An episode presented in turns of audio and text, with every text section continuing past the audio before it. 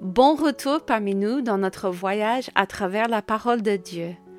Après avoir quitté les débuts de Dieu dans le livre de la Genèse, nous allons maintenant nous embarquer pour un nouveau voyage avec Dieu, alors qu'il continue, étape par étape, à conduire son peuple vers la terre promise. Aujourd'hui, alors que nous commençons notre voyage dans le livre de l'Exode, que Dieu mette nos cœurs au défi de le suivre de près en obéissant à sa parole. Allons-y. Dieu a tenu sa promesse à Jacob et a grandement béni sa descendance. Depuis ces soixante-dix âmes qui se sont d'abord installées à Gozen, le peuple de Dieu remplit maintenant le pays, à tel point que le nouveau Pharaon, qui ne s'est pas souvenu de la contribution de Joseph à l'histoire de l'Égypte, craint ce peuple étrange qui vit dans son pays. Au verset 10, nous lisons Allons, montrons-nous habiles à son égard, empêchons qu'il ne s'accroisse, et que, s'il survient une guerre, il ne se joigne à nos ennemis, pour nous combattre et sortir ensuite du pays. Les enfants d'Israël sont réduits en esclavage, mais ils ne sont pas oubliés par Dieu. Plus ils travaillaient, plus ils se multipliaient.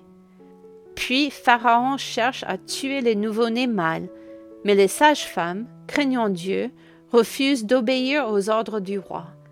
J'aime la façon dont Dieu suscite des protecteurs de ses enfants dans les endroits les plus improbables.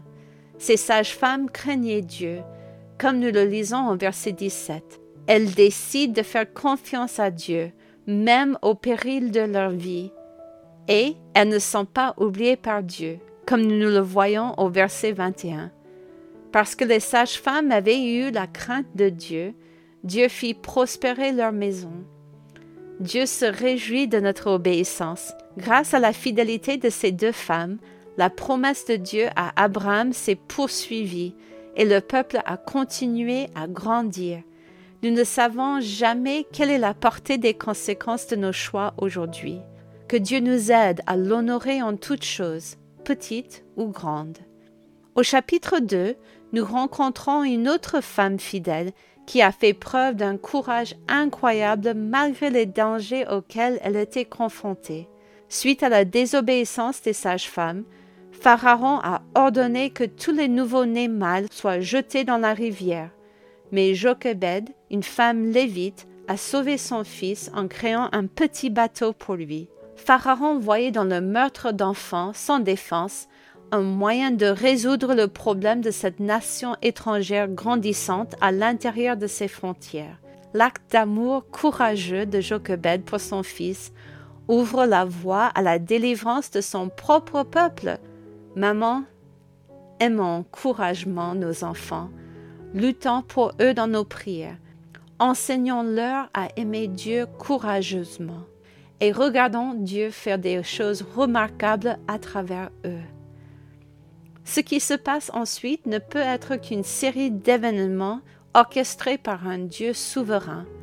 La fille de Pharaon vient se baigner à la rivière et, en découvrant le bébé, elle est émue de compassion là où le cœur de son père ne l'est pas.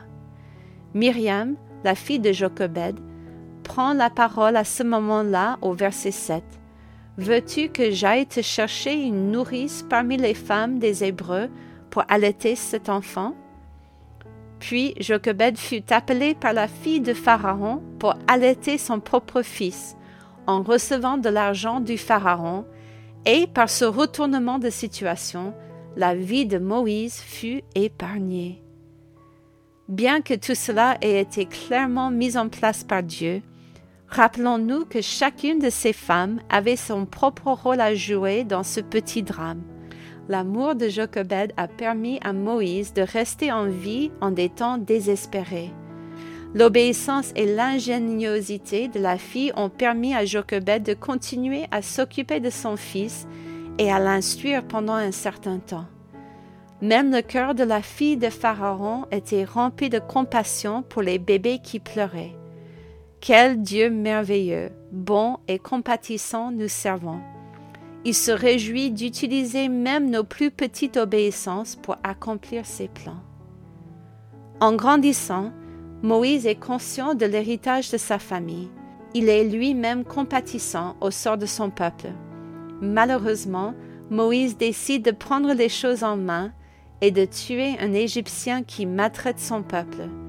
Lorsque Pharaon est informé de son acte irréfléchi, Moïse craint pour sa vie et s'enfuit à Madian.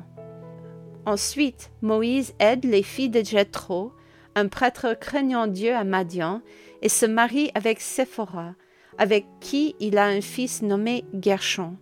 Bien que Moïse ne le sache pas à ce moment-là, Dieu utilise les conséquences de sa conduite imprudente pour le placer à l'endroit où Dieu le rencontrera et lui montrera que Dieu lui-même a son propre plan pour libérer son peuple.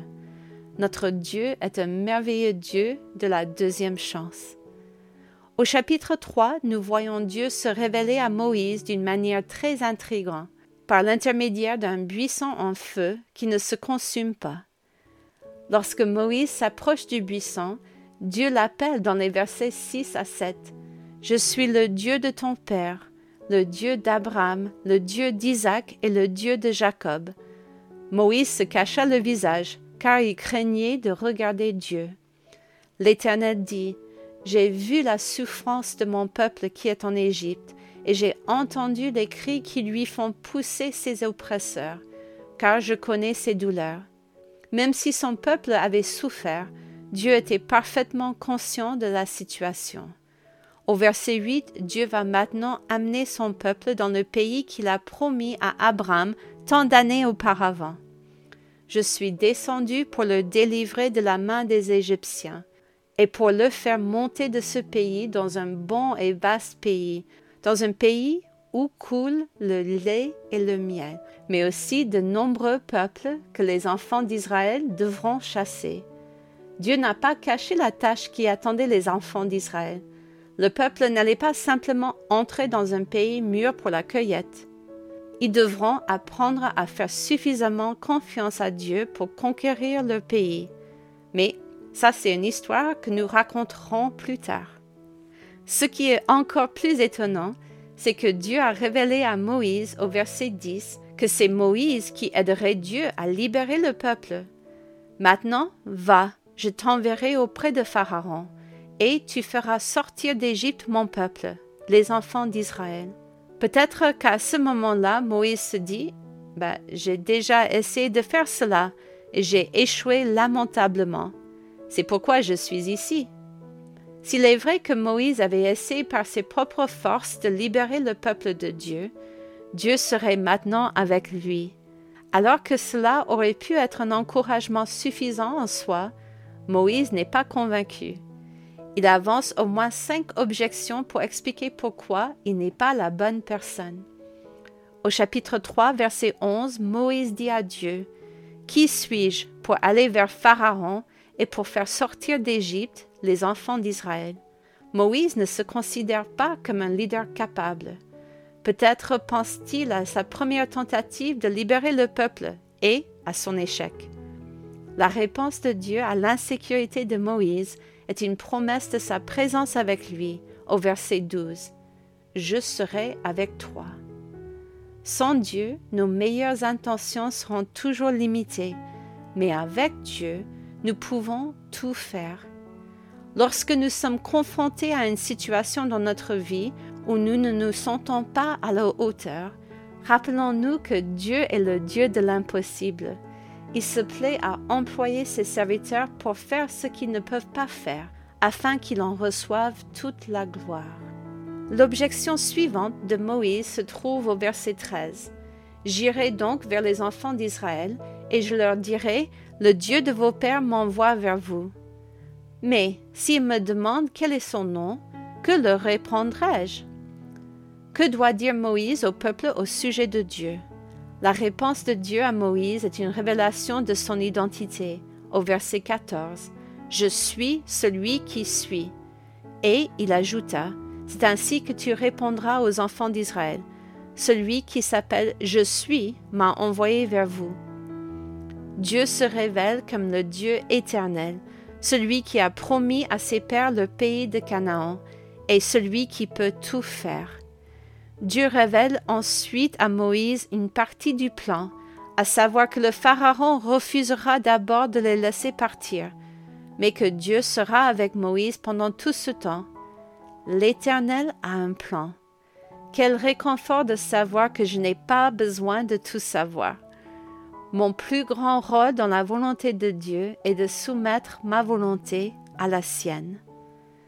Notre temps est écoulé pour aujourd'hui, mais la prochaine fois, nous allons continuer à voir Dieu mettre son plan en marche, guidant Moïse pas à pas à travers les décisions difficiles qu'il devra prendre.